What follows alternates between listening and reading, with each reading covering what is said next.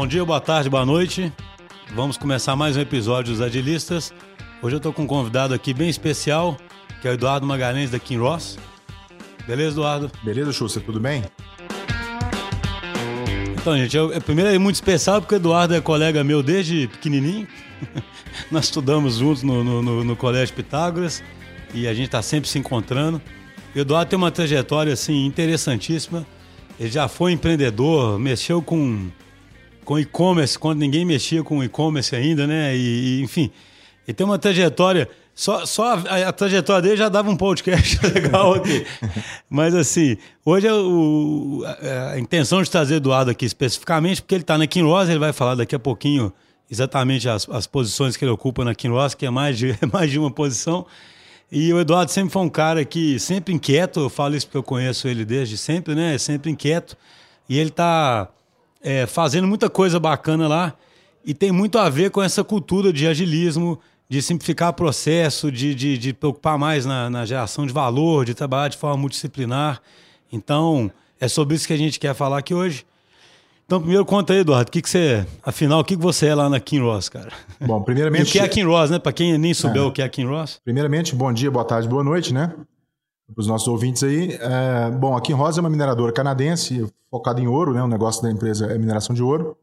E a gente tem uma operação aqui é, no Brasil, em Paracatu, aqui em Minas Gerais, que é uma, é uma maior operação que a gente tem da empresa. É, eu, atualmente, eu sou diretor de recursos humanos, é, tecnologia da informação e suprimentos. Eu estou lá há 12 anos e trabalhava antes com a parte de suprimentos. Né? Mais recentemente, há uns dois anos atrás, eu assumi a, a parte de suprimentos e recursos humanos. Uhum. Na verdade, eu estava na TI. Eu vim suprimentos e recursos humanos. Desse ponto de vista que eu comentei de ágil, né? É, você já tinha alguma iniciativa na própria TI e depois você começou a tentar levar isso para outras áreas? Como é que é? Então, isso, isso é verdade, né? Ah, eu, eu, sempre trabalhei com tecnologia, né? Uma paixão mesmo, né? Para mim não é trabalho, é, é o que eu gosto de fazer. E eu sempre me interessei muito por essa questão Uh, bom, eu descobri que a tecnologia, o bacana dela não é, não é a tecnologia em si. É como você aplica ela e as pessoas são um ponto-chave nisso aí. Então, para mim, essa, é, muito naturalmente, isso começou lá atrás, quando dentro da tecnologia a gente começou a criar um mundo que foi chamado de DevOps. Porque você percebeu que ali dentro é, você tinha, às vezes, o mesmo departamento naquela época, você trabalhava em duas velocidades diferentes, dois modos diferentes. Então você tem lá o pessoal da operação, que normalmente trabalha de uma forma muito procedural, muito sistematizada. Né? Você tem o pessoal que opera um sistema, você tem um sistema de produção, imagina num banco, você operando um sistema de conta corrente. Uhum. Você tem que ter uma certeza muito grande do que você está fazendo, é, dar um passo bem controlado, é bastante controle. Então, esse mundo é um mundo que tem um pace próprio. Né? Agora, existe um outro mundo, que é o mundo da, de você trazer novos projetos, novos produtos, criar. É o, é mundo da gestão de projeto que você vai botando isso para fora. Antigamente, o pessoal aí que está na estrada há mais tempo, a gente sabe, release de software era uma coisa assim, comemorada igual a Copa do Mundo, era de 4 em 4 anos, né? tipo, o meu primeiro Excel foi Excel 4, do 4 para o próximo foram 3, 4 anos. É, hoje você tem. Exato. É, a gente comentava isso, né? Saía, tinha lançamento de livro a respeito disso e tal. E, enfim, no mundo corporativo, isso lá talvez com a, explosão da internet no fim dos anos 90 e tal, é, é, os releases começaram. Como você tem um ambiente distribuído, você não precisa de instalar a ponta, você começou a ter release mais rápido também por isso. A questão de tecnologia foi trazendo essa mudança de cultura, essa mudança, e chegou no momento que esses dois mundos eles quase não se falavam, né? Pô, te entreguei o sistema, não, não entregou, entregou, não entregou. O DevOps veio para resolver esse meio de campo ali e fazer essa passagem de bastão melhor. Uhum. E no fim das contas, as coisas foram integradas. Né? É, trazendo isso para a questão do agilismo, é, a velocidade ela, ela é um requisito de negócio hoje. Então, time to market, lançamento de produtos, lançamento de. E aí, produtos internos, né? De processos, revisão. Tudo é muito. precisa ser muito rápido hoje e você teve que mudar a estrutura. A estrutura hierárquica, que a informação sobe muito na, na escada e depois desce muito na escada do outro lado e demora muito tempo para voltar, isso começou a não fazer sentido. Então, Schuster, eu, eu sempre vi isso tudo, é, tudo muito junto e misturado, né? É, enfim, você tem questão de processo, você tem questão de tecnologia, você tem questão de pessoas e de gestão. Então, o, a, é difícil falar o que, que é meio situação ovo e galinha aqui, o que, que veio primeiro. Uhum. Mas essas coisas foram se colocando de uma forma que a agilidade ela é um requerimento de negócio hoje. E você tem que se adaptar às suas estruturas, seus processos, suas pessoas para atender esse tipo de agilidade. Né? É, isso é bom, né? Porque está obrigando as empresas a mudarem né? a é, estrutura. Pega né? estatísticas sobre gestão formal de projetos, um PMBOK da vida, por exemplo. É, era muito comum isso, você ter grandes fases de projeto, chegava lá na frente, o cara fez, entregou, ah, entregou, mas não era isso que eu queria. Pô, mas por que você não me falou antes? Então, esse tipo de coisa, isso é muito comum nas empresas isso. Então, a gente, para resolver isso, a gente começou a ter umas interações mais próximas, mais rápidas Uhum. e entregar as coisas de forma mais incremental. Do ponto de vista de, de, de estrutura, de gente, eu, eu sempre fui muito nessa linha de você ter uma equipe é, mais horizontal possível, né?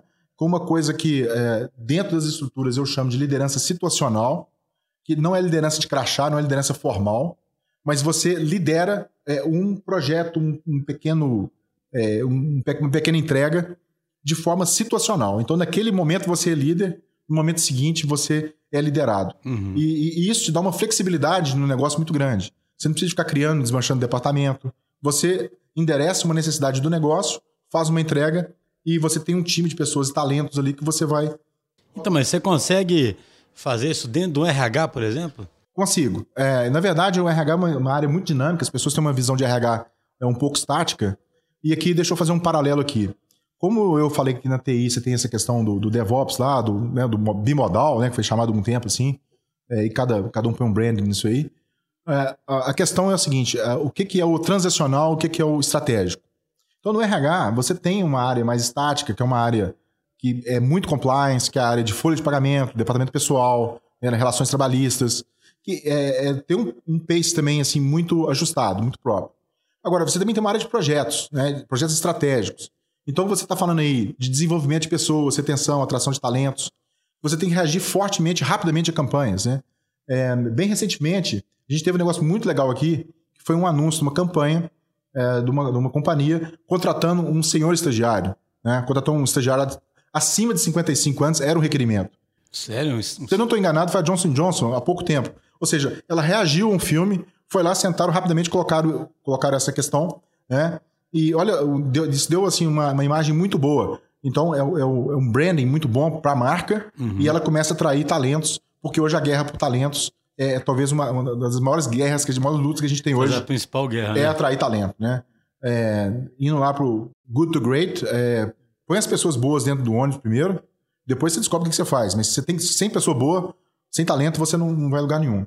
Então, assim, é, essa questão de, essa dinâmica toda de você montar uma campanha de atração, é, de retenção, ou às vezes montar uma campanha de treinamento, isso, isso tudo é a parte estratégica. E isso você precisa de agilidade. Uhum. Né? São vários programas que você tem de desenvolvimento, retenção, enfim, você precisa dessa agilidade. Nos suprimentos, é a mesma coisa. Você tem, claro, as compras do dia a dia, as compras cotidianas, que você normalmente tem um contrato e você já negociou aquilo ali, vai fazendo só os pedidos e gerenciando, mas você também tem as compras estratégicas. Né? Você tem os grandes contratos, os contratos que são realmente vão fazer diferença ah, no, no, no, no- bottom line lá da empresa. Então, esses contratos você tem que ter um aporte estratégico. E a gente começou lá na, na empresa por isso. É, eu peguei essa minha experiência e a gente fez um projeto de transformação lá digital, é, um Supply Chain Transformation, que um dos pilares dele foi a gente estreitar os laços da área de suprimentos com as áreas internas dos usuários da empresa.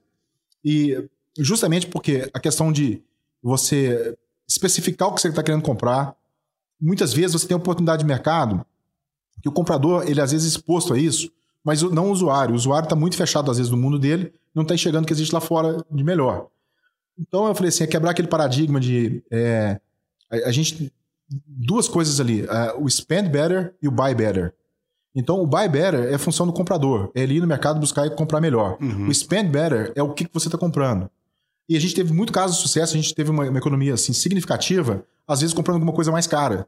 Era mais caro, 10% mais caro, mas tinha um rendimento 30% maior. Entendi. E, e- e você traz isso. Como que isso, Isso era é, feito? e é possível só com aproximação, né? Porque são dois caras diferentes, né? Com Exatamente, dois... dois, mundos diferentes. E o que, que o, a, do, do, agilismo aí dentro? Scrum. Uh, a gente colocou a figura do, do Scrum Master para isso. Uh, Stand-up meeting uh, Ou seja, diário. só para ver se eu estou entendendo, você pega uma, uma compra complicada ou mais complexa. Isso. E aí cria meio que uma equipe mais multidisciplinar. Exatamente. Para fazer aquela compra. Só para falar aqui, tá? É, essas compras normalmente elas envolvem pessoas da área, área de operações, por exemplo, compradores, pessoal de tax, de impostos, pessoal jurídico. Para ficar aqui em poucos, tá? E em alguns casos a gente tem até oito diferentes disciplinas dentro de uma área dessa. E esses projetos eles precisam ser tocados assim, precisam gerar resultado rápido. Uhum. E, e senão vai ficar assim arrastando um bom tempo. Né? Então, Aí, com esse de gente envolvida, é muito fácil arrastar muito tempo. É, mas se a gente. Né, o, então, mas se você juntar esse. Se junta povo, né? Exatamente, tem que ter compromisso ali, né? Compromisso da entrega. Uh, o pessoal entende isso. Uh, é claro que as primeiras reuniões é muita gente de braço cruzado, cara torta, né? É, o que, que esse cara está inventando? É uma coisa nova. É, Scrum o quê? É, mas assim, com o tempo, eles vão assimilando. E uma coisa importante, cara. Eu acho assim, toda metodologia, todo framework que existe, ele te dá um direcionamento. Você uhum. tem que uhum. criar a sua própria cultura. Uhum. Aliás, as empresas já têm a própria cultura, né? Então, se você ir contra a cultura, não vai funcionar. O que você tem que fazer é adaptar aquilo é, não, é uma, não tem uma receitinha de bolo ali. Né? Exato. Né? Então, pergunta, o que é que você está fazendo? Eu falei, na verdade, é uma mistura de design thinking também, né? Faz prototipação. A gente começou a tentar. É, as... Porque, assim, é sempre uma desculpa que você não pode comprar um produto novo é que você não sabe o impacto daquilo no seu negócio. Então, vamos fazer então uma forma mais ágil de fazer, fazer o teste daquilo, né? E, cara, se deu certo, vamos em frente. Se não deu certo, vamos tentar outra coisa. Mas a gente precisa fazer isso rápido, a gente precisa ter essa energia para estar tá fazendo isso rápido. Então foi bastante interessante isso, né? É, aí essa transformação no, no departamento de, de, suprimentos levou uma, de, uma transformação no departamento de compras, porque eu precisava de identificar os talentos ali dentro. Então a gente fez um, um projeto, um pacote que virou acabou um produto interno de transformação disso. A gente faz uma, uma análise do que eu tenho de talento, quais são os, os meus gaps, onde eu preciso de desenvolver, de treinar, reter. Tudo de forma visual, faz um heat map. Um gestor enxerga aquilo, o cara é mais analítico, está acostumado com o número, ele se sente confortável com aquilo. Porque às vezes esse mundo, é, vamos dizer assim, do, do recursos humanos, mais desenvolvimento, muita digestão de pessoas, ele tem, ele tem as suas características próprias, né? a, sua, a sua técnica própria. E às vezes não comunica muito bem com, com um gestor de uma indústria, por exemplo. Uhum. Então a gente fez esse, essa, essa é quase como uma visualização. Você, você pegar lá um, sei lá, um Power BI da vida e o cara conseguir enxergar a equipe dele num Analytics ali. Ele enxerga aquilo, vê os gaps, identifica, endereça, fecha esses gaps, dá o treinamento, é, ou, ou, vai no mercado e busca. Uh, e aí a gente põe isso para rodar. E uma coisa interessante, a gente começou a usar muitos métodos assim que na indústria não eram muito, muito usados. Então era normalmente assim, ah, vai cadastra seu currículo, né? Para talento. Ok, agora é, vai cadastra seu currículo ou me, me, me direciona para uma plataforma que seu currículo já está cadastrado, para você não perder tempo cadastrando isso aí. É, nada mais burricido que ter que cadastrar mais uma lugares, vez. É 200 né? lugares, exatamente. Tem LinkedIn? Tem. Passa o LinkedIn, tá atualizado, é isso aí. Grava um pitch aí de dois minutos contando o que, que você quer vir trabalhar com a gente, o que, que você pode trazer para a gente. É, essa história do pitch é sensacional, porque é, ele põe uma cara num currículo que é um papel muito frio. Então, hoje a gente contrata muito, não só pela, pelas competências da pessoa, mas também pelo comportamento. E esse comportamento, você não consegue pegar isso muito do papel. Mas quando você vê um vídeo de um cara, você já sabe se ele é um cara que tem energia, você já sabe se ele é um cara que. E a gente pede, às vezes, para fazer o pitch em português e inglês. Tem, ou é, espanhol. Pra, você... você... já pega um monte de coisa. Já, já descobre várias coisas e abrevia etapas e ali. abrevia né? etapas. Então isso é bastante interessante. Entendi, mas é, é, curioso, né? Quando você falou de você contrata muito por comportamento, né? Isso. Isso eu falo, já tem, já tem a ver com essa filosofia de acreditar mais nas pessoas, sabe? Porque eu falo assim, um, um assunto recorrente do nosso podcast é que nas estruturas mais tradicionais, onde as pessoas são só recursos, você praticamente que pensa assim, essa pessoa consegue fazer tal coisa, então pronto, eu preciso é ela, né? É como se o comportamento interessasse muito. Quando você bota o pessoal trabalhando em em, em equipe, tendo que colaborar e tendo que ficar engajado, que essas coisas começam a aparecer, né? É, e hoje em dia, você colaboração é tudo. Então, assim, o comportamento hoje é, é uma questão muito importante, né? A, a, a gente também tem um ditado que é normalmente as empresas contratam por, por competência, né? e as pessoas acabam saindo das empresas por comportamento. Então, assim, é, é, é um, existe essa diferença de, de, de, padrão na hora de você contratar e na hora de você desligar uma pessoa. E o comportamento ele é tão ou mais importante que a competência técnica, porque isso você desenvolve. A gente que veio dessa área de tecnologia, é, isso não é um ativo que dura muito, porque está sempre mudando a tecnologia. É, a competência é, na nossa área. É, assim, escuta isso, né? Tem as, a compet... Eu sempre falo aqui dentro, né? Tem uma base conceitual forte que é importante, exato, mas. Exato. É depois disso, né? é, tem um fundamento, fundamento ali, mas né? depois disso a você aprender o tempo todo. Né? Exatamente, né? o tempo todo. Você nunca vai, nunca vai parar de aprender. E também não adianta ficar muito apegado, não. Porque ah, se você não aprender, alguém vai aprender e vai passar por cima de você. Uhum. Então, assim, essa cultura do desapego, é, é desapego a, a, a, cargo, crachá, etc., que é o mundo mais formal, é, eu acho que ele é muito benéfico para os negócios hoje. Ele te dá essa agilidade, né? esse pensamento. A pergunta, o que eu estou fazendo está gerando valor para o meu negócio? Ela tem que ser repetida é, em, é, cada um de nós o tempo todo. Eu digo assim, o mundo, é, principalmente o mundo dos negócios, a gente sofreu um abalo muito forte no fim dos anos 90, né? Com, com primeiro com a bolha da internet, que é, arrebentou tal. Depois teve o caso lá do, do o 11 de setembro e tudo. Mas tudo isso, assim, olhando hoje na perspectiva de 20 anos, talvez depois disso, o que ficou é o caso do Enron, teve a questão de fraude e tal. Como é que o mundo reagiu a isso? O mundo de negócio reagiu a isso? Reagiu com muita compliance. Uhum. Então, é, voltamos a, a, a, ter muito controle. Claro que controle, controle é necessário e importantíssimo nas empresas. Mas a questão é que, de repente, surgiu muito carimbo, entende? os processos começaram a ficar. Starbucks, né? É, exatamente. Com várias regulações, você começou a ficar engessar o negócio e botar regulação demais. Né? É muito complicado, né? Então, você tem alguns temas aí hoje é, na nossa cultura e na nossa legislação. Você imagina, nós temos um monte de, de lei hoje em vigor nos anos 50, e elas foram atropeladas aí com milhares de artigos, emendas, normas, é, normativos, que isso tudo também existe dentro das empresas. Elas vão criando suas, suas próprias proteções, suas próprias normas, mas em algum momento a gente precisa e ninguém, de. Então, para de questionar, né? Que a história, quando eu cheguei aqui, já era assim, vai ficando, né? É, essa é a pergunta que você tem que perguntar para a pessoa três vezes. Se ela te falar que ela já era assim quando ela chegou, você pergunta por quê, por quê, por quê. Normalmente ela vai mudar a resposta. E aí é porque ela não está entendendo nada. Só uma pergunta que eu devia ter feito até no começo. É, é um mercado. Vocês são uma indústria de base, né? Estão ali no, no Sente essa pressão toda, essa necessidade de mudança, de adaptação? Porque tem. Eu lembro que tinha um livro que tinha uma metáfora interessante, que ele tinha um vórtice, sabe? Tipo um redemoinho. E ficava falando o seguinte: olha, tem um redemoinho digital ali. Tem gente que está ali na, na, dentro do redemoinho já e tem gente que está mais nas, nas beiradas, né? Mas está todo mundo meio que, que puxado por isso. Não, é, Como é que você sente essa pressão? É, assim, a, a nossa indústria, né? A indústria de mineração, ela, e normalmente ela está longe do cliente final. Uhum. Então, existe uma desconexão de cadeia. Assim, a, cadeia a cadeia é muito grande. Então, por exemplo, quem. Uma mineração de minério de ferro, ninguém compra minério de ferro. Né? Também você não compra ferro, você compra um carro que é feito de ferro, né? uhum. feito de aço. Uhum. Então, você está longe da cadeia.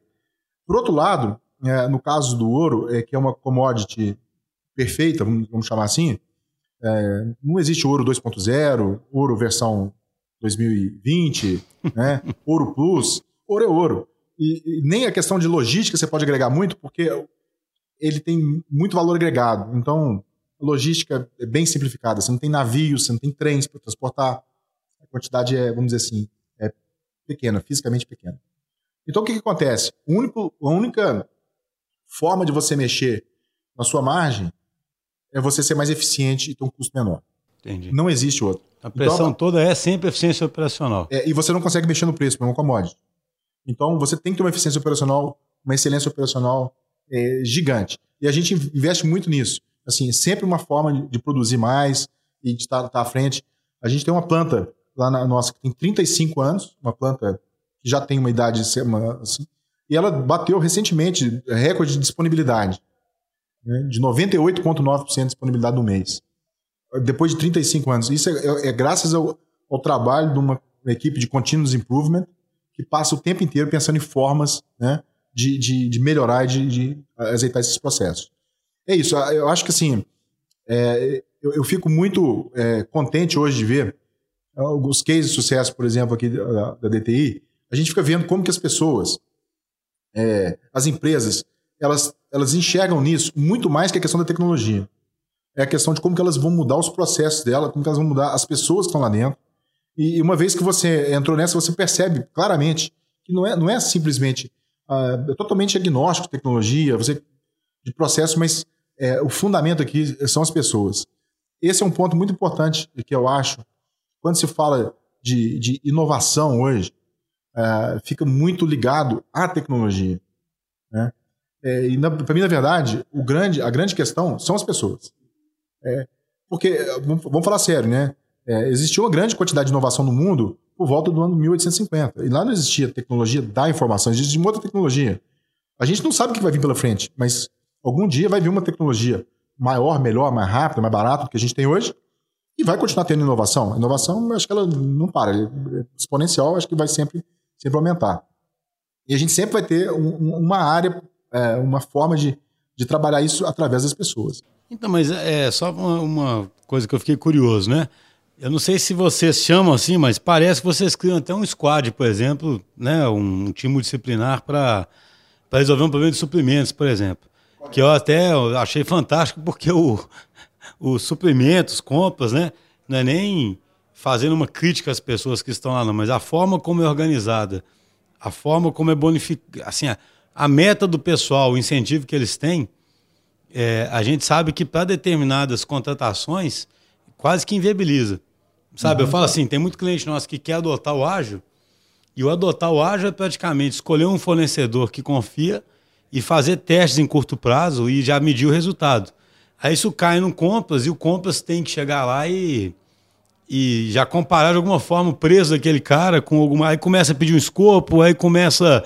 Aí cai para aquele modelinho tradicional e inviabiliza tudo. Um Compass que começa a se aproximar do, da área usuária, porque tem muito lugar que o Compass nem se aproxima por questão de compliance, né?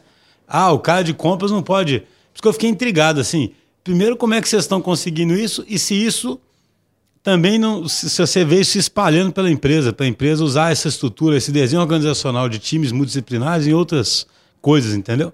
Então, veja, só queria te dar um exemplo aqui. Como você disse, na minha carreira eu passei várias funções e tal. Eu também já trabalhei numa empresa de tecnologia é, onde eu era responsável tecnicamente por produtos e vendas desses produtos também. E era interessante que a gente recebia, às vezes, uma, uma cotação de, um, de uma indústria para desenvolver um determinado sistema. E, bom, com toda aquela questão de métrica, né, de pontos de função e toda aquela questão, como que você mede o tamanho de uma solução que muitas vezes nem a empresa sabe o que ela quer fazer? É, isso, na verdade, ela, ela vislumbra alguma coisa, mas ela não tem isso. Então você tinha empresa que gastava muito tempo estruturando uma documentação e te mandava ali um pacote lá com 200 folhas de especificação de sistemas, e tinha uma empresa que te mandava duas folhas, especificado em duas folhas. Aí o cara olhava para aquilo e falava assim: bom, esse de duas folhas eu vou cobrar 20 mil, esse de 300 folhas eu vou cobrar um milhão. Quando na verdade era exatamente o contrário, né? O que está muito bem especificado, está especificado, você consegue medir fácil o que você vai usar ali dentro. Só que esse modelo antigo, esse modelo que você de antemão, você já sabe o que você já quer, estruturado. É. Então, assim, é, é, eu, voltando um pouco para a área de gestão de projeto. Gestão de projeto tradicional funciona muito bem quando você está repetindo projetos. Então, eu estou construindo um prédio, bacana, eu vou construir outro prédio. Cara, 95% dos problemas vão ser iguais aos que eu tive antes. Então, eu, eu consigo alavancar aquilo ali e usar é, o tempo que eu gasto para instalar, para fazer uma sala, para pintar a sala, para fazer uma fundação. Isso não vai variar muito. Eu tenho parâmetros para isso. Agora, quando a gente começa a dizer hoje que não dá tempo de respirar, não dá tempo de você desenhar tudo que você quer, você precisa entrar rápido e responder rápido no mercado. Você precisa mudar um processo. Você, você dá uma direção. Você não sabe exatamente que espaço você vai precisar para chegar lá. Isso traz muito. É, para quem é inquieto, é, isso é, né, é comum, é, assim, é normal. Você está na zona de conforto. Mas isso tira muita gente da zona de conforto. O cara fica, o cara fica inseguro. Né? Ele, ele não sabe exatamente, ele tem receio. Pô, como é que eu vou fazer uma coisa que eu não sei o fim dela? É, mas você não precisa fazer até o fim. Você vai fazendo incrementalmente enquanto faz, gera valor para você. mas o Compras, particularmente, tem uma dificuldade muito grande em lidar com isso, né? Porque ele tem que comprar com algum preço, né? E, e comparar esse preço com alguém. É, a história de comparar preço, quando você. É, é, isso também é uma, é uma, outra teoria de precificação. É, diferença entre preço, custo e valor. Tem que estar bem claro para as pessoas essas três coisas. Quando você vai contratar alguém para. Vamos voltar lá para a parte de obra civil. Para fazer um muro, você vai pagar por metro quadrado? É, ótimo, porque você está pagando pelo resultado do trabalho. Quando você vai pagar por hora homem, hora homem do pedreiro, por exemplo, você está pagando pelo input e não pelo resultado. Então, de repente, você vai achar lá um pedreiro que cobra 100 e um pedreiro que cobra 50. Você vai comprar o do 50 porque é mais barato. Só que a produtividade do 100 é duas vezes maior. Duas não, cinco vezes maior. Então, isso já cria um. Já, já, já dá pra gente assim, vislumbrar que nem sempre o mais barato é o melhor. Quando você vai para uma, uma questão ainda mais intelectual, né? Ou puramente intelectual. Começa a ficar mais difícil de comparar, Essa diferença né? não é de duas, três, quatro, cinco vezes. Ela é de 50, 100 vezes mais. Esse parâmetro, esse fator multiplicador. Então é muito complicado é, para uma área que não está confortável com isso é, comprar. Né? Eu estou envolvido, por exemplo, é, em outros projetos aqui, igual a gente tem aqui com o IBRAM, que é o Mining Hub, que foi o primeiro é, é, hub mundial de mineração para criar solução, e teve uma discussão muito grande com os suprimentos dessas empresas de mineração, é justamente para deixá-los preparados para comprar soluções que não estão com o desenho final ainda. Uhum. Você está comprando o carro enquanto. A gente costuma muito falar, né? Fazer o avião voando, né? Uhum. Fazer o avião voando. Aqui é comprar o avião é, voando. Então você tá, tá, começando, tá começando a construir o avião, não sabe como é que ele vai ser no fim ainda, mas você precisa de comprar. Então Entendi. É, é, é uma questão. E, e, do ponto de vista do RH, vocês, é, além da estruturação interna que você comentou, o RH de alguma forma está tentando transformar a estrutura da empresa, entendeu? Porque uma, uma, uma tendência, hoje eu estava num, num, possível é, cliente nosso, é, esse desenho organizacional de squads é o nome que, como você comentou antes, né, o, a interpretação vai ser a da empresa, mas esse, esse desenho de uma estrutura em rede, é, com comunicação lateral mais fácil e mais autonomia, etc., é um desenho que a gente acredita que vai predominar nas empresas, sabe? E uma grande dificuldade das empresas é partir para esse modelo, porque a estrutura hierárquica predomina e é uma estrutura tradicional e que trouxe a empresa até ali, né? Então, como é que você enxerga? Porque dentro lá do RH você, tá, você consegue, por exemplo, se eu entendi corretamente, você está fazendo como se fosse um bimodal ali, onde você tem uma parte mais operacional, uma parte mais estratégica. Na parte mais estratégica emergem lideranças situacionais, é, aproximam mais dos clientes finais e entregam um valor mais rápido, né?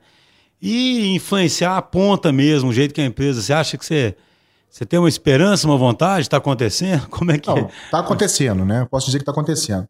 Aí tem um, um, um, fator aí de você fazer isso nas suas áreas, você gera lá um modelo e esse modelo pode ser usado e replicado por, por outras áreas que, vendo o resultado, vão querer, vão querer aplicar.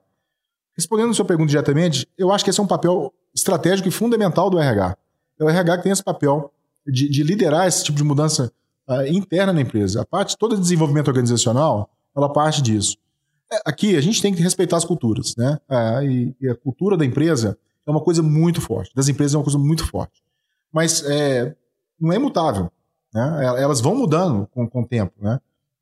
Então você vê, de, desde a questão de como que as pessoas se vestem, é, como que as pessoas se comunicam, como que as pessoas são contratadas e, e, e têm suas progressão, progressão de carreira, é, como que são estruturadas as áreas, tudo isso tem mudado ao longo dos anos.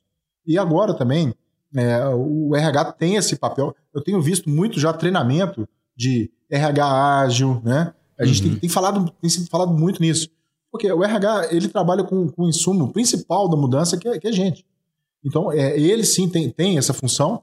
Se tiver essa diretriz, se tiver isso alinhado com a estrutura, com a, com a estratégia da empresa, que ela precisa mudar seus processos, mudar suas pessoas, a forma como as pessoas trabalham, para serem mais colaborativas, para trabalharem mais próximo das outras áreas, é aquela história. Hoje nós estamos é, quebrando paredes, quebrando barreiras e integrando mais os processos das empresas.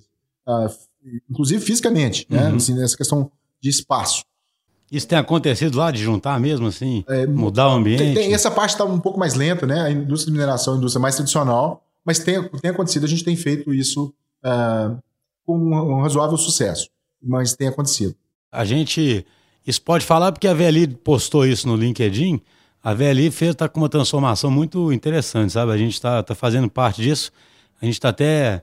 Possivelmente alguém vai vir falar sobre isso. É legal porque tem um. Eles, eles juntaram alguns departamentos em torno de alguns dashboards e essa mudança começou a causar essa, esse trabalho colaborativo, entendeu? Uhum, é bem interessante. Uhum. Agora, uma, uma, pergunta que eu queria fazer também, você nesse chapéu de RH, uma dificuldade que a gente vê para essa transformação é essa dificuldade dessa liderança situacional, sabe? No seguinte sentido, o, principalmente o middle management, ele está habituado a um determinado papel mais fixo e até um tipo de, de liderança onde ele exerce mais um poder que está bem estabelecido, sabe? E quando você pensa numa estrutura dessa mais orgânica, você está, você tá, de um certo modo, querendo que aqueles líderes virem líderes servidores mesmo, sabe? Não mais um líder tradicional, né? Como é que você enxerga isso? Porque é, um, é uma dificuldade, né? Assim, para mim é uma das maiores dificuldades, tá? Assim, eu acho que tem muita dificuldade de quanto é jeito, porque são, são estruturas que vêm dando certo há muitos anos, né? E o, a única coisa que está fazendo, na verdade, mudar isso é o medo de ficar para trás. Sabe, assim, eu, eu para mim, a minha teoria, às vezes o cliente pergunta assim, não, por que, que você acredita que está acontecendo isso tão forte no mercado? Eu falo, porque está todo mundo vendo players aparecendo muito mais rápido, ou fazendo coisas muito rápido, e estão ficando com medo de ficar para trás. Você pode mudar por vontade ou por medo, né? Eu vejo o medo como sendo um fator. Então, assim, o pessoal está sendo obrigado a mudar, mas é difícil para caramba. Eu estou insistindo nesse ponto porque é uma pergunta que toda empresa tradicional sempre faz, entendeu? Então, eu queria aproveitar você aqui que, que você enxerga de mais difícil, entendeu? Para propagar esse tipo de cultura dentro da empresa. É. Bom, vamos voltar aqui para metodologia ágil para falar um pouco. Ah, você tem lá o backlog sprint, você tem uma série de coisas para fazer, não é verdade? É, e você não tem aquela designação tradicional. Você faz isso, você faz isso. É um, é um, é um push. O cara vai lá e fala assim: eu vou fazer isso. Uhum. Então, é, essa atitude de chegar lá e falar assim: eu vou fazer isso porque o grupo precisa de fazer isso, nós temos um objetivo em comum é, é o tipo de comportamento que eu, eu entendo que as pessoas deveriam começar a buscar, as empresas de maneira geral. E aí, é uma palavra que tá um, talvez um pouco esquecida, porque quando a gente fala muito assim, as pessoas tendem a lembrar só da, da, das coisas, vamos dizer assim, boas. Uhum. Então, fala em flexibilidade, o cara pensa, pô, significa que eu posso chegar é, mais cedo ou mais tarde no trabalho, eu posso trabalhar ou não trabalhar um determinado dia. Ah, tudo bem. É, se a gente chegar nesse ponto, é um benefício. Agora, tem uma palavra que é um pouco esquecida, que é uma palavra assim, fundamental: responsabilidade. Né? E a responsabilidade aqui, naquela tradução que sempre é complicada, de, do accountability. Uhum. Né? É assim: é, eu tenho que entender que eu, eu jogo num time. O resultado, quando a gente tiver um bom resultado, ele é um resultado do time. Quando a gente tiver um erro, e, vai, e vão, acontecer, é, vão acontecer erros tal, isso faz parte da vida. É, eu tenho que ter a tranquilidade de saber que aquela decisão foi a decisão do grupo, a gente cometeu um erro, a gente vai voltar, mas errar rápido e voltar e continuar. Não é uma apologia ao erro. As pessoas têm que entender isso de uma vez por todas. Né? Quando a gente fala que é, R, R barato e R rápido. É, feio, festa. Na verdade, isso é apologia do aprendizado. Do né? aprendizado, é, é, não, não, é, não é o Só que assim, você só aprende se erra, né? A verdade é essa, né? Mas a, o que você quer aprender, na verdade. Exato. Né? Então, assim, é, é, essa, essa responsabilidade ela tem que existir. E isso, de novo, a gente não está falando de, um, de, uma, uma, de uma habilidade da pessoa, é muito mais comportamental. É, ela também se sentir confortável para atuar nesse espaço. É, existe aí um choque muito grande do tradicional com esse tipo de espaço. Aquela questão toda. Mas o cara, você vai dar liberdade para ele fazer assim e tal. É, ele tem que sentir essa liberdade. A empresa tem que dar isso para ele. Os profissionais novos que, enfim, que o mercado vai formando e tudo, eles começam a vir mais com essa cabeça. Né? Fala-se muito sobre gerações, né? É, eu, eu, particularmente, eu, eu, acho que sim, dá para você notar essas diferenças de geração, mas isso daqui, daqui a pouco, isso vai virar, independente da geração, as pessoas têm esse comportamento, né? Esse comportamento de ter mais responsabilidade e você não ser tão, tão é, patriarcal do, do, ponto de vista de ficar determinando exatamente o que, que ela faz. Ela tem aquela responsabilidade, ela vai, faz e entrega um é resultado. É interessante, você fala assim, né? A talvez as, com o passar do tempo vai todo mundo se acostumar que o mundo é mais dinâmico e que você exato, exato. e que é natural no episódio lá do do Management 3.0 o último que a gente fez eu achei interessante porque um dos das dimensões do management é melhorar o tempo todo sabe que na verdade é, a gente até chegou a essa conclusão durante o episódio ele ele quer dizer muito que a estrutura é orgânica ela muda o tempo todo entendeu então, isso, isso eu acho curioso, porque a, a estrutura tradicional cria um conforto para as pessoas que não é mais possível hoje, né? É como se fosse assim. E talvez esse seja um dos fatores que torna a mudança tão difícil. Porque muita gente gosta de conforto, né? Mas talvez quem começar a trabalhar no novo paradigma, ele fica acostumado, né? E, exatamente, Porque, você tem que ter o conforto nesse paradigma novo. É, você tem que se sentir confortável com esse tipo de coisa. Né? Não, só, só um exemplo. É, assim, ó, ontem teve uma reunião aqui na, na, na DT que eu pedi para umas pessoas se apresentarem. Eu achei até engraçado. Todo mundo ficou meio brincando na hora de falar o que, que fazia, porque não tinha uma forma precisa, sabe, de falar o que fazia. Aí eu falei assim, cara, gostei disso, porque eu prefiro essa ambiguidade no que você faz do que uma descrição de cargo que Formal, especificamente né? que diz especificamente o que você faz e principalmente o que você não faz, né? Porque a descrição de cargo aí começa a passação de bastão, né? De bastão, exatamente. Então quem vive nessa ambiguidade, é, eu gostei da analogia sua do, sua do backlog, né? Ele tem que pegar a responsabilidade, assumir ela e correr atrás, né? Talvez seja uma coisa que fique natural daqui a algumas gerações, então, né? É, mas assim, eu acho que já come... eu já começo a ver isso, entende? Assim, eu consigo ver isso em até em departamentos diferentes do, dos meus. Eu vejo que as pessoas hoje elas têm muito esse sentimento de uh, esse sentimento de colaboração, ele independente do, do, do método ágil ou não, as pessoas estão tendo mais, uh, o mundo está pedindo mais isso hoje, né? Uh, e, a, e, a, tecnologia, a comunicação tem proporcionado eh, mais isso. você vê aquelas fotos antigas do pessoal trabalhando, né? As mesas, cada mesa, eh, aliás, eram umas mesas enormes, né? Tinha uma mesa que. Um campo de futebol. É, cada Pô, cara tem uma mesa, cada, um, é, tipo reinado. É o reinado dele, né? E com gavetas e livros escondidos, né? Então, naquela época, assim, aquela. Falar daquelas figuras, né? É, já são quase é, mitológicas aqui no, no, mundo empresarial. O cara tinha um livro, né? Botava trancado na gaveta dele, tipo assim. É, né, o, o, poder está em, em, reter o conhecimento. Sim, sim. Né? Hoje, o cara que tem é o cara que fala com todo mundo, é o cara que distribui o conhecimento, né? Não, sabe que toda reunião aqui de. A gente tem uma reunião de receber as pessoas que eu sempre comento isso, né? Falo, gente, vocês podem nem entender isso, né? Mas quando eu desenvolvia software, por exemplo, não tinha nem internet, né? Então você era um cara solitário ali que ficava. dava um bug lá, tinha que se virar, né? Então o cara que sabia picuinha, ele era um rei, né? Porque, assim, ele sabia umas picuinhas. Hoje você pega o erro, bota no Google, tem 400 e 60 fóruns, né, cara? Não tem espaço para isso, sabe? O cara que sabe cunha. Poxa, você falando disso, eu me lembrei. Vamos falar um pouco de coisa antiga aqui, né? Também, né? É... Então, para quem passou por isso, lá atrás, quando o pessoal programava é, com cartão perfurado ainda, né? Ah, eu, não, eu, não, sou dessa época, não, viu, você, vamos, é... vamos falar a verdade aí. Hein, cartão perfurado não chegou. É. Mas é o seguinte, cara, para você desenhar uma tela de software, você tinha um, um, um papel quadriculado e você desenhava aquilo ali no papel quadriculado. Você planejava o desenho de uma tela. Porque não tinha what you see is what you get, né? É, isso não existia na nossa época. É, quer dizer, estou entregando aqui, né?